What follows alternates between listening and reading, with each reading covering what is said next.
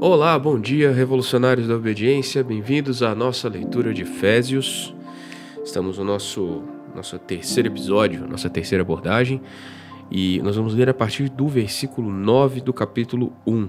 O avanço de Efésios está um pouquinho lento, eu admito, mas isso não é necessariamente ruim, porque Efésios nos exige isso, exige que a gente se detenha um pouco sobre as leituras e não não como eu imaginava a princípio, quando eu li Efésios as primeiras vezes, que seria por conta do conteúdo. Assim, ah, o que é dito lá é tão complexo, ou tão profundo, ou tão uh, difícil de absorver que eu vou precisar ficar lendo muito tempo e muitas vezes. Não. É, dentro daquilo que a gente estabeleceu como a filosofia dessa leitura, é, você pode conferir mais sobre isso no Como Lemos a Bíblia, uma série de artigos que o Encontro Cais, no arroba Encontro Cais, lá no Instagram.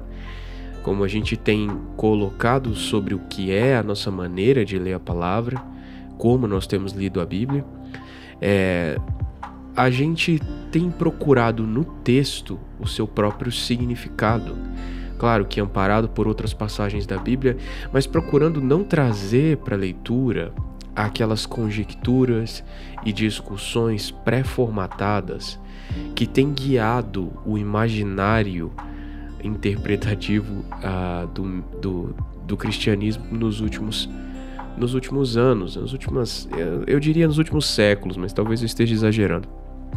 A perspectiva é essa.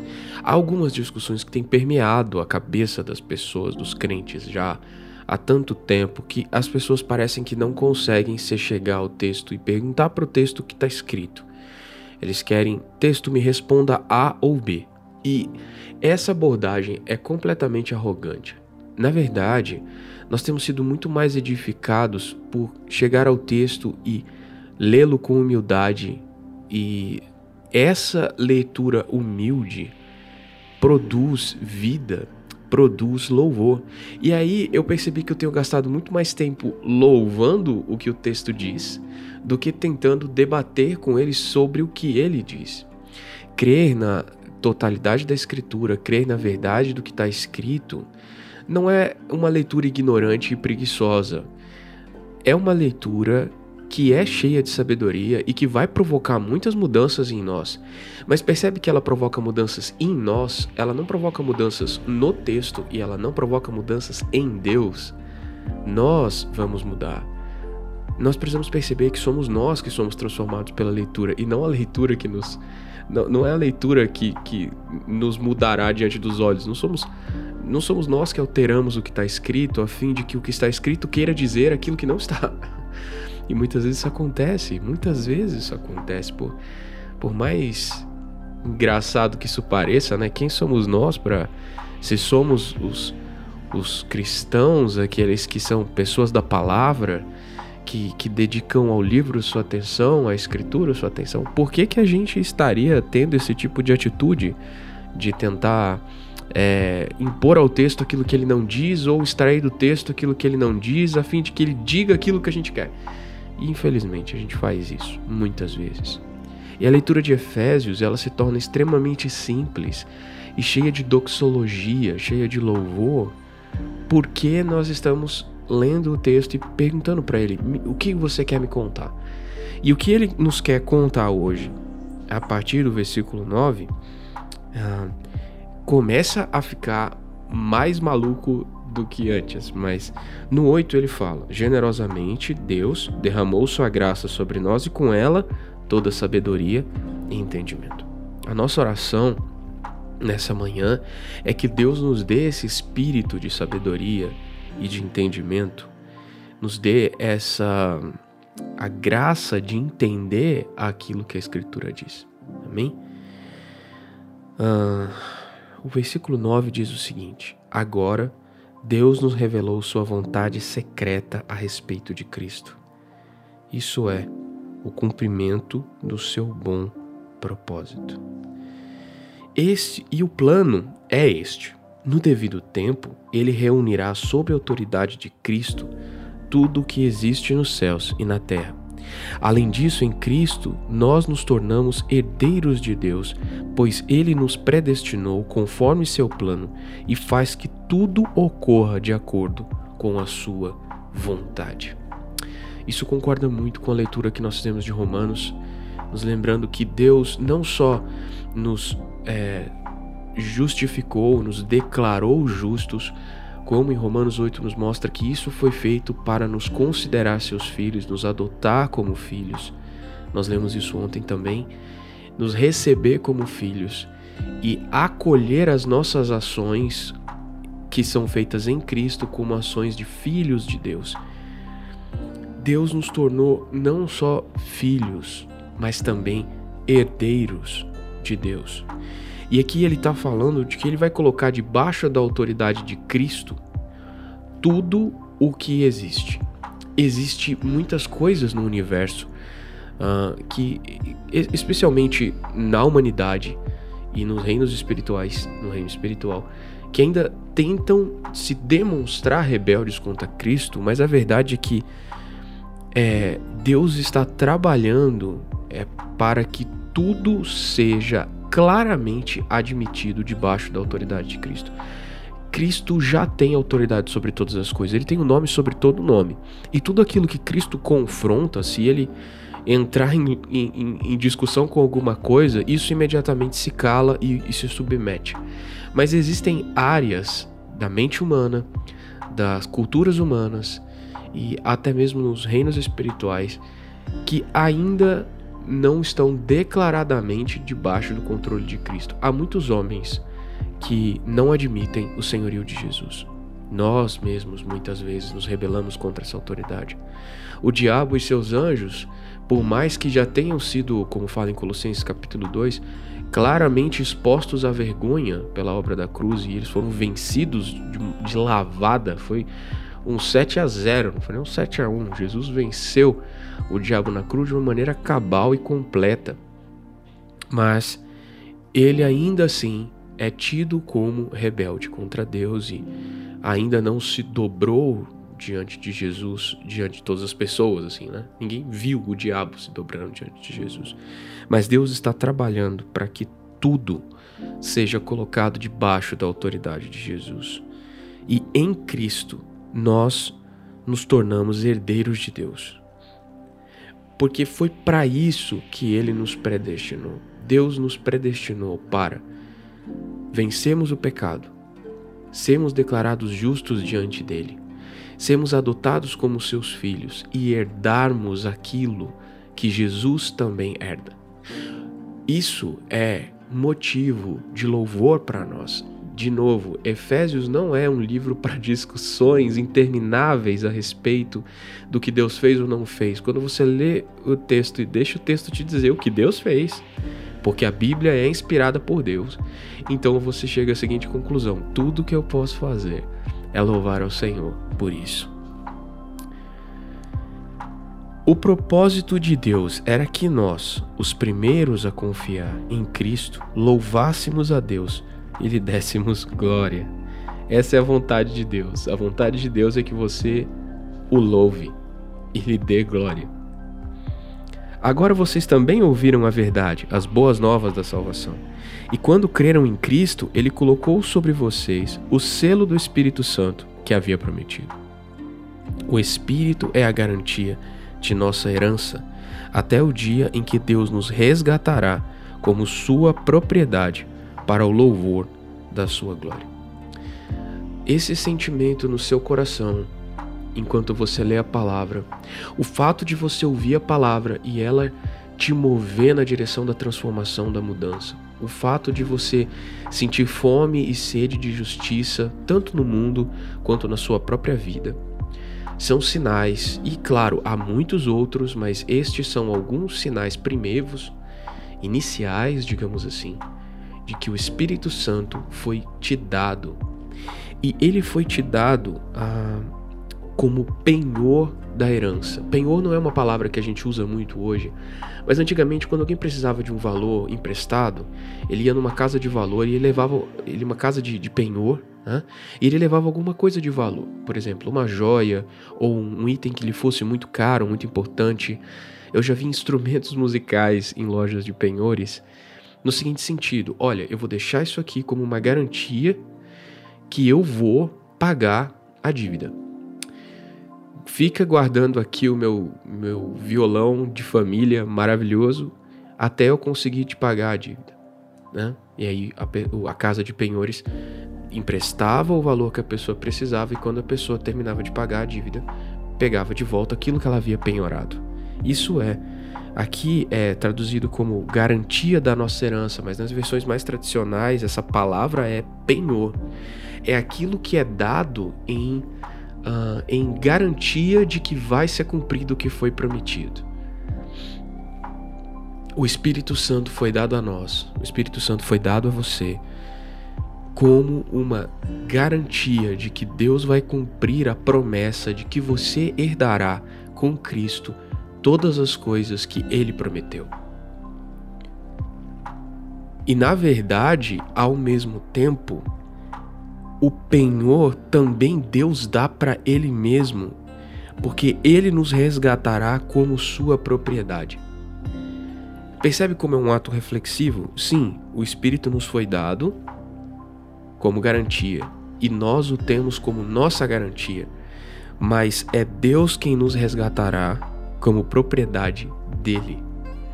Então, nós somos aquilo que Deus pretende resgatar, e o Espírito Santo é essa garantia que ele dá como um sinal inquestionável de boa fé que ele cumprirá as suas promessas a nosso respeito. Às vezes a gente não vê muito isso a gente vê que o nosso coração ainda permanece endurecido, que o Espírito Santo parece não estar agindo tanto na nossa vida, ou os efeitos da transformação de Deus parecem demorar. Eu queria te animar nessa manhã, queria te despertar para essa realidade. É, há um Espírito Santo que é o próprio Deus, que foi entregue a você como uma garantia de que você é herdeiro de Deus, filho de Deus você foi declarado justo e que Deus tem um plano a seu respeito, de que você seja para o louvor da glória dele. Isso é maravilhoso. Para o louvor da glória da sua graça, né?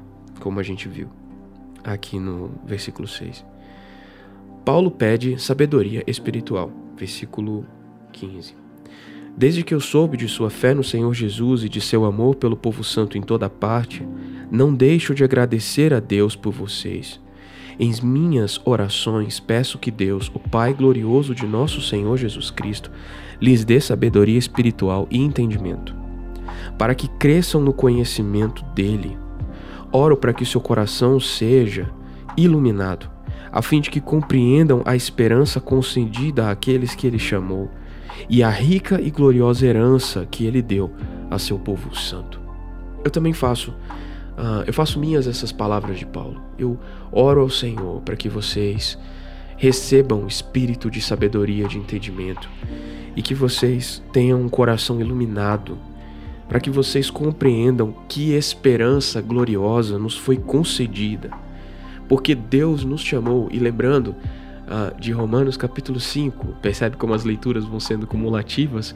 Romanos capítulo 5 ele fala que aqueles que ele predestinou, ele chamou, aqueles que ele chamou, ele justificou, e aqueles que ele justificou, ele glorificou. Esse processo é o processo que nos produz uma rica e viva esperança. Mas às vezes falta sabedoria e luz ao nosso coração a fim de entender que, por mais que aos nossos olhos as coisas estejam demorando, Deus está fazendo tudo de acordo com a sua sabedoria. E sim, Ele vai levar a cabo aquilo que Ele prometeu.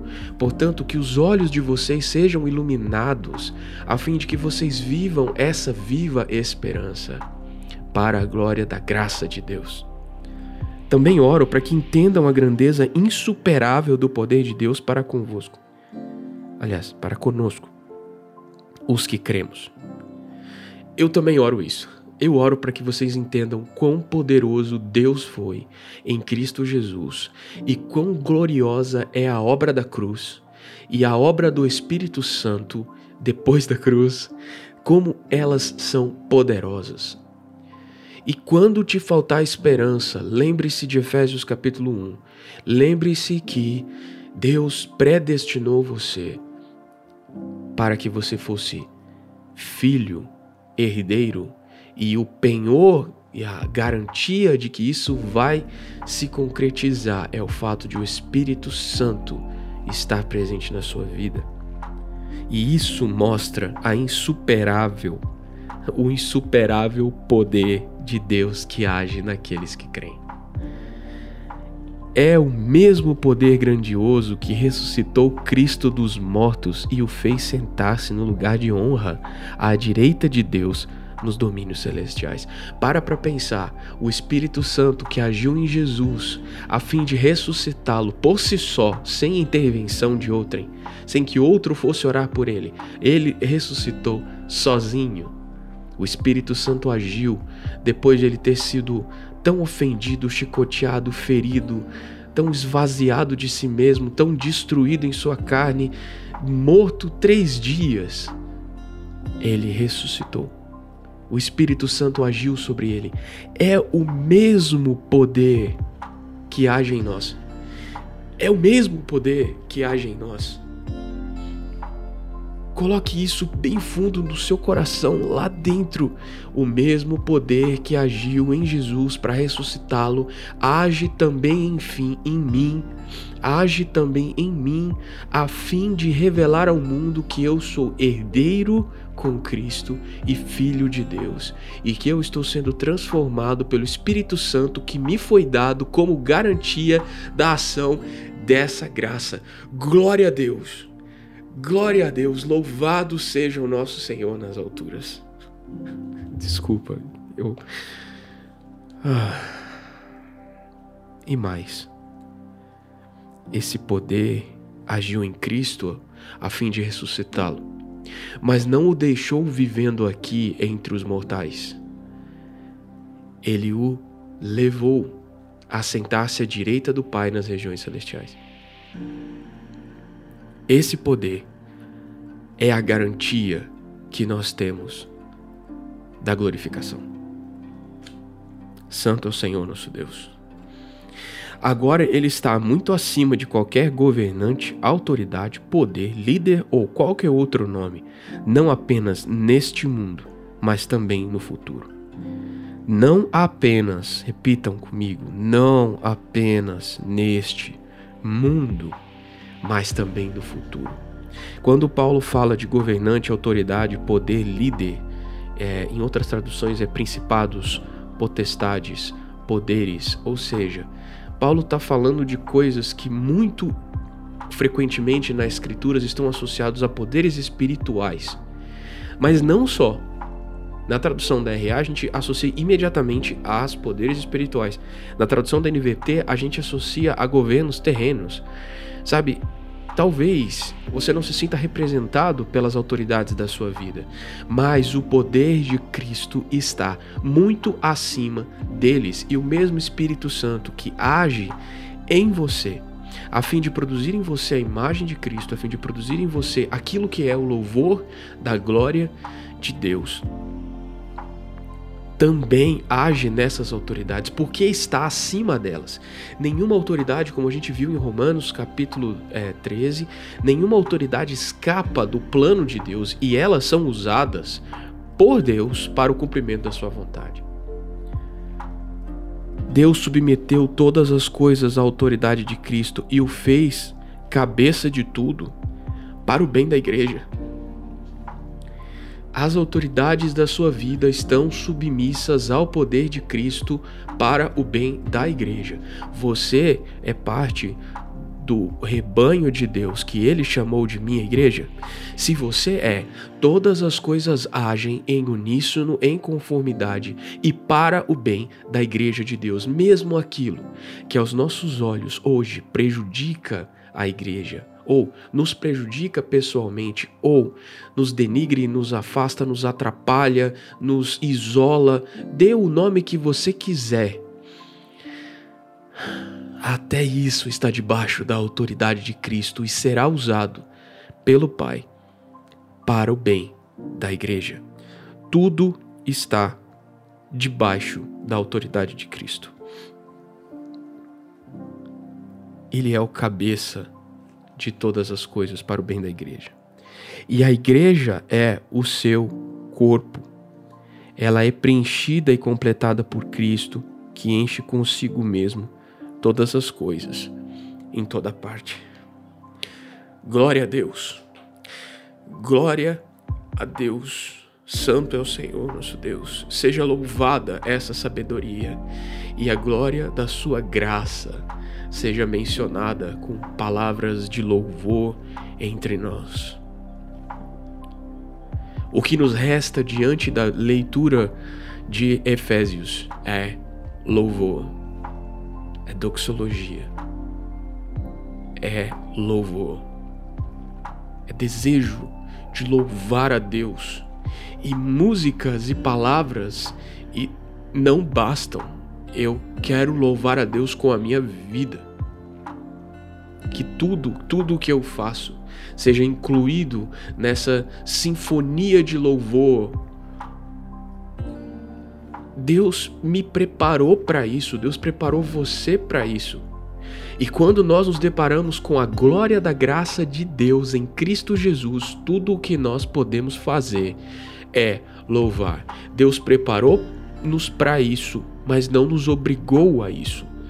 Eu não sei como isso é possível. Eu sei que Deus olhou e falou assim: Eu vou preparar uma glória, uma graça tão gloriosa para ele, que quando ele se deparar com ela, tudo que ele vai poder fazer é louvar. E eu vou prepará-lo e equipá-lo para isso, eu vou predestiná-lo para isso.